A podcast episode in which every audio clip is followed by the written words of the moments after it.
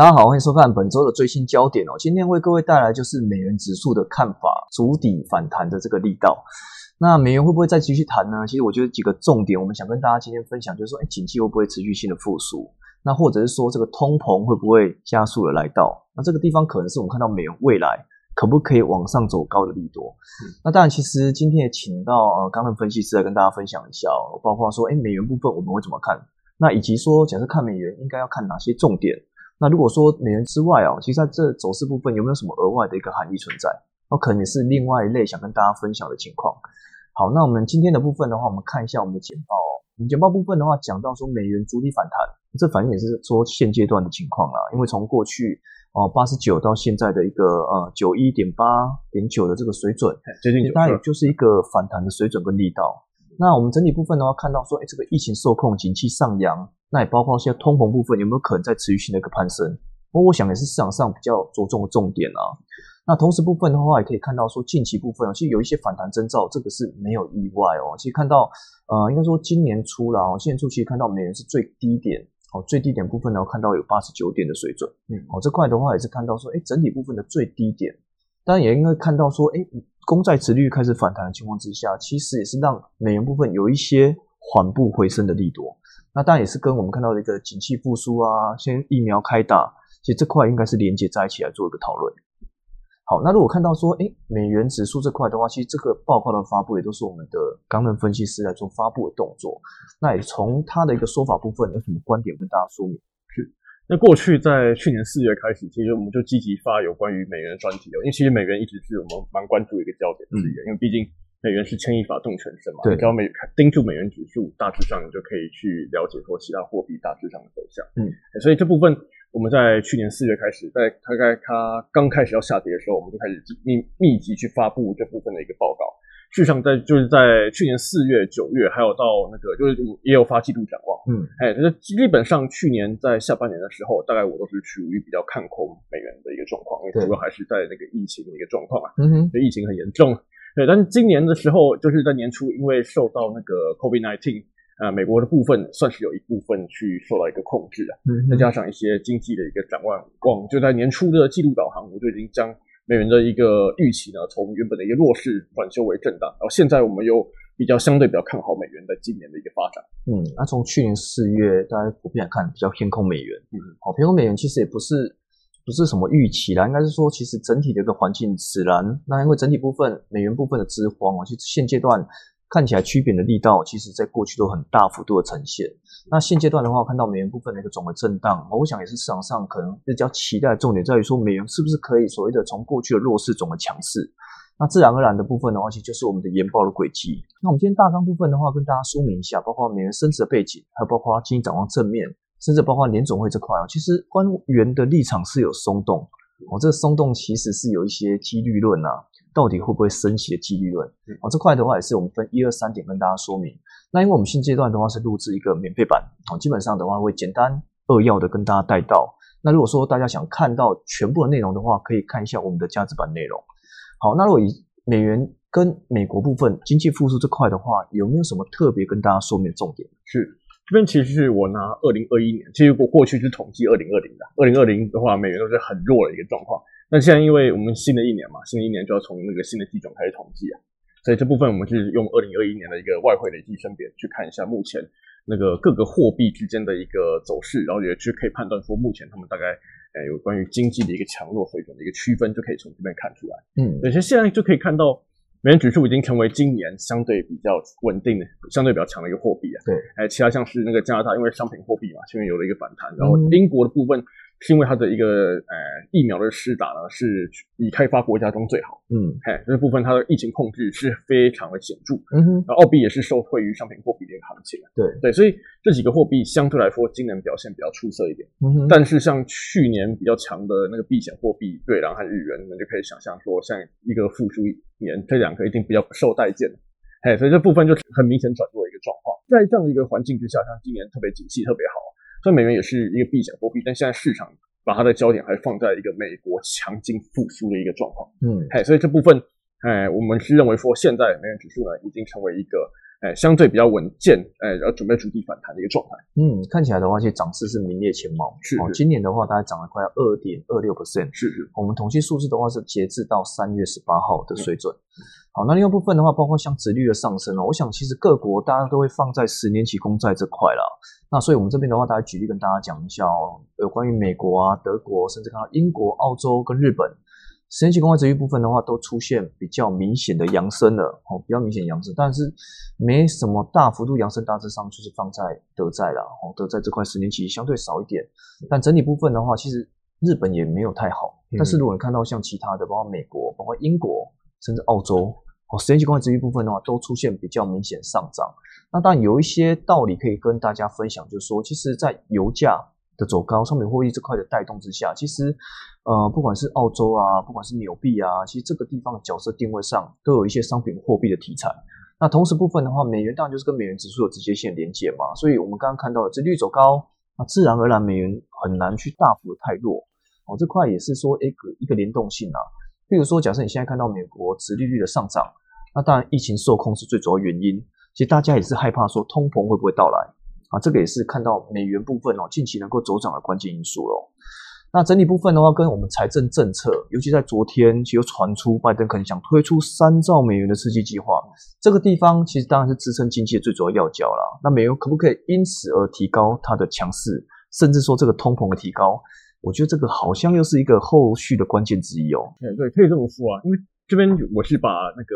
从去年，其实去年在川普还在就任的时候，就已经拼命在推出困案。因为疫情控制不住嘛，那 你没办法控制疫情，至少你钱多撒一点。嗯哼，对，所以在去年这个时候，还有呃去年年底，其实都有一些纾困的一个法案，像第一轮刺激啊，九千亿美元的一个刺激法案，还有一点九兆，就是这这这个最后一点是拜登推的啦。对，嘿，那这个部分其实我把它列出来是说，呃，除了美国大肆的一个纾困之外，最新的一个纾困案。它其实强调了一个范围，是在一个低收入家庭补助还有个人直接补贴的一个部分。嗯哼，对，因为过去的的纾困对象其实有比较高的部分是针对一个中小企业。嗯，对，现在呃最新的一个一点九兆美元，很高一部分放在一个呃家庭部门或是个人呃低收入户的一个情况。这个我们认为呢，其实是有助于推升一个零售销售。对对，然后连带里面的物价就起来了，而整个复苏。的状况，你就可以值得去一个有期待的一个状况。嗯，那当然也好像有人说什么新闻写到说，哎，把这个有没有可能一千四百块美元拿去买股票等等，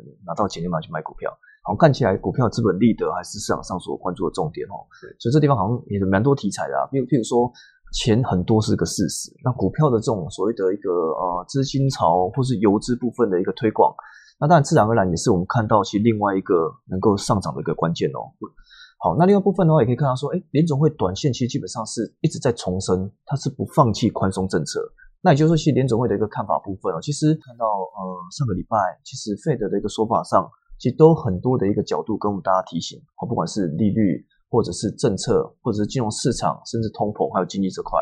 这块也跟大家来讲一下哦。包括说，其实费德还是依旧看到目前的通膨只是一个短暂性的突破，这个突破可能就突破，可能会突破两趴啦。但顶多也就是两 percent 多一些，可能到二点四 percent 哦，这可能是在 Fed 的预期，今年的通膨预期哦，不管是我们看到 Core PCE 或是 PCE 部分，这个角度 Inflation 这块的话，其实都是通膨可能会多一点点两趴，但是在明年应该就回归正常的两 percent 哦，这块可能也是我们看到说，短线上其实联总会其实真的也不太敢说他要放弃了，那如果放弃了，自然而然大家会吓死了。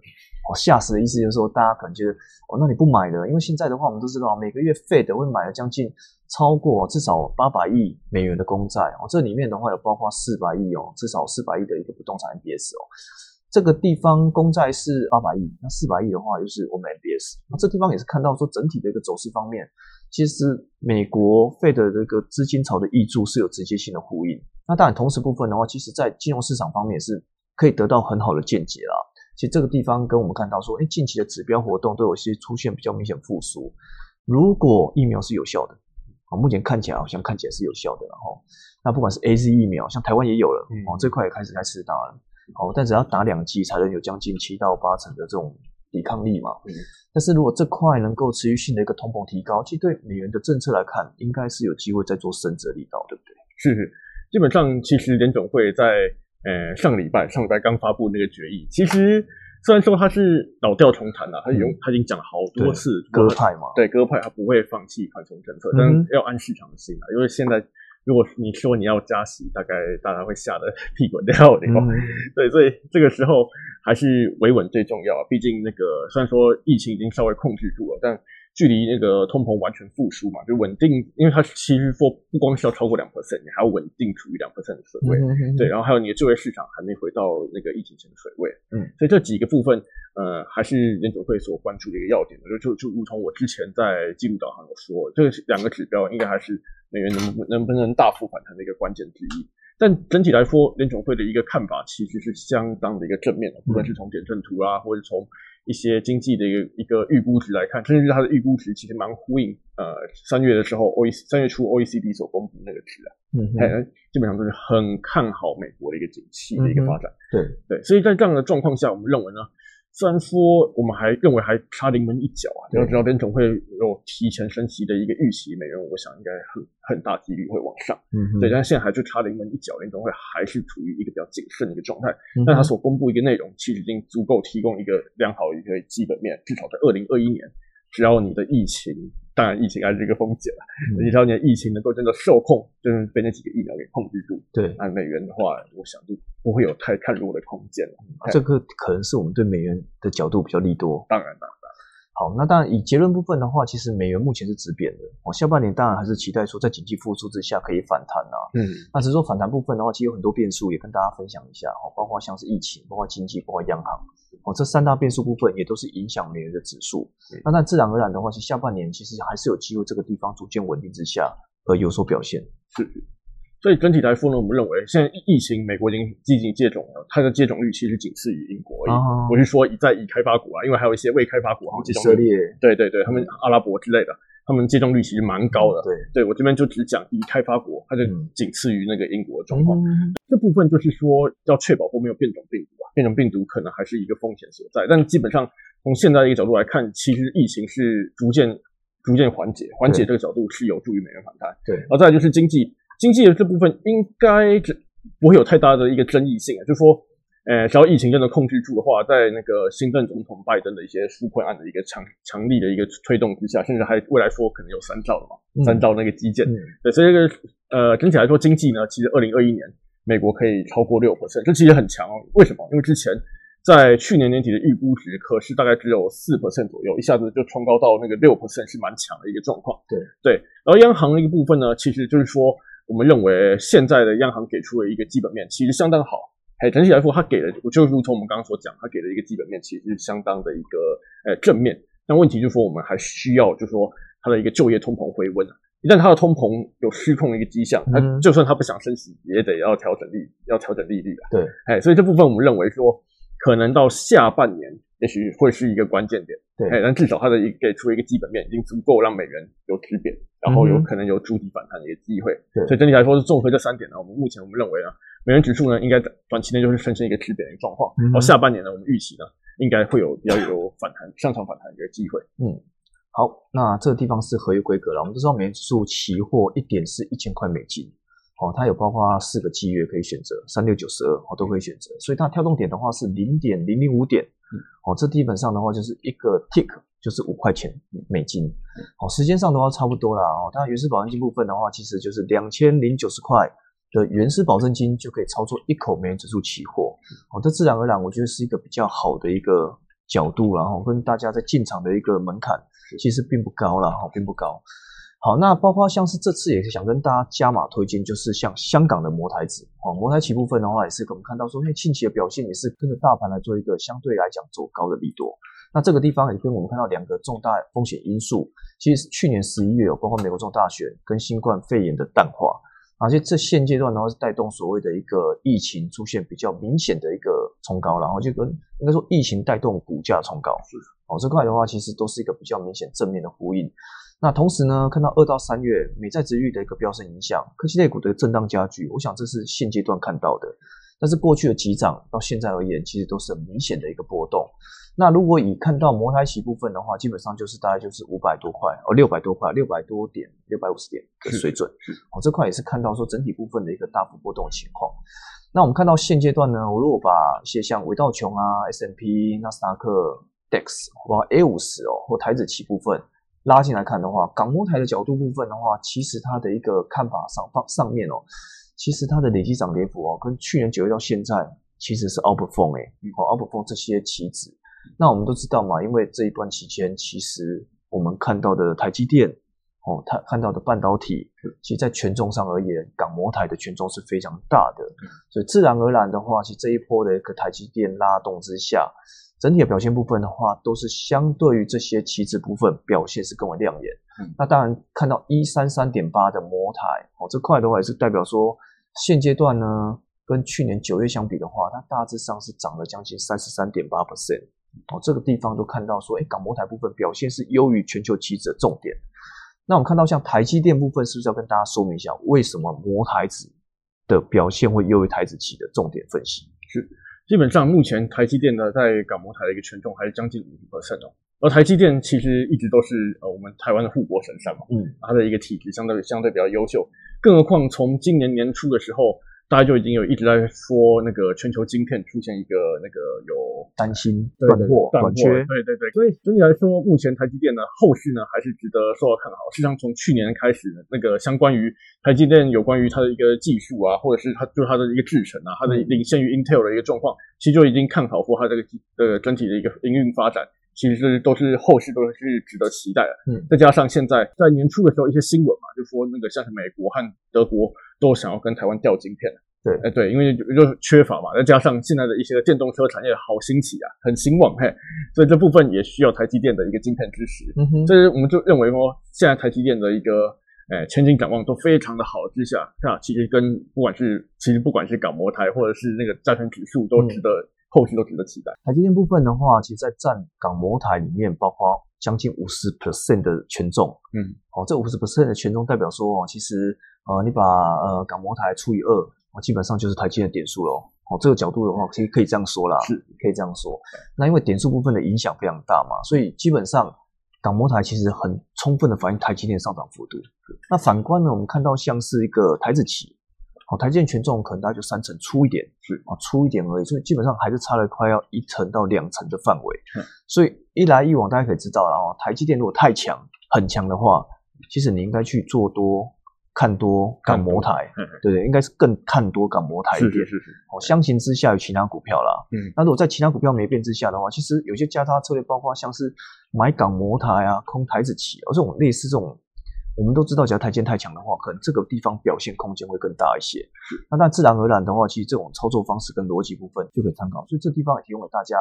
大家如果在看到港模台这块，其实大家可能不会陌生了哈，因为过去是在新加坡的，现在的话在香港，那东西都一样，只是说它的一个交易所不一样了。是哦，那但是如果看到权重部分一样是 MSCI 编制的哦，这块也不会什么太大差异。但至少我们可以看到说，台积电的强势跟弱势。其实真的也是反映到两个棋子之间的强弱势啦，是好，不管是买 A 空 B 啊，买 B 空 A 等等，有价差交易，嗯，这个地方可能也是提供给大家在做价差选择。那权重股部分的话，其实看到其实都有一些比较亮眼的表现。我们把港模台前十大权重股拉出来看哦，不管是台积电、红海、联发科、联电、台达电、中华电、台塑、南亚、中信金、富邦金，各有题材哦，各有题材。你看今年以来的涨跌幅度的话，其实是正向哦，是正向。那权重部分的话也是很高，台积电四十七点四九，啊，当然也包括像是半导体产业了哈。那红海部分的话，我们 care 是 M I H 电车联盟，啊，这地方又是他们在那么最近要举行一个会员大会，是啊，这个地方也是我们看到说，哎，未来电动车这块的一个领域上。同时部分的话，联发科包括三款晶片，那今天报纸也讲到嘛，哈，头版头条讲到联发科强势晶片的三 G 旗舰版天玑两千，哦，渴望在年底问世哦，这地方也是我觉得。在联发科的期货这块，哎，当然也是一个另外可以考虑的重点啊。那同时部分的话，联电、台大电、中华电等等，其实各有题材啊，各有题材。所以整体部分，我们对这个行情的看法，依旧还是相对来讲有一些题材性的炒作。那同时部分，全指股方面的一个前景依旧还是可期的。那也提供给大家在操作港模台里面的一个强势股参考。好，那最后的话是我们。元大期货研估最前线的 YouTube，那欢迎大家来做按赞、订阅跟分享。那今天的部分的话，也是提供给大家做一个更好的内容。那里面有包括美元指数的主体反弹，也是我们今天的重点。那如果大家有兴趣的话，也欢迎订阅我们的一个加值版哦，那可以得到更新、更完整的讯息跟报告。好，那以上的话是本周的最新焦点，那我们下周见。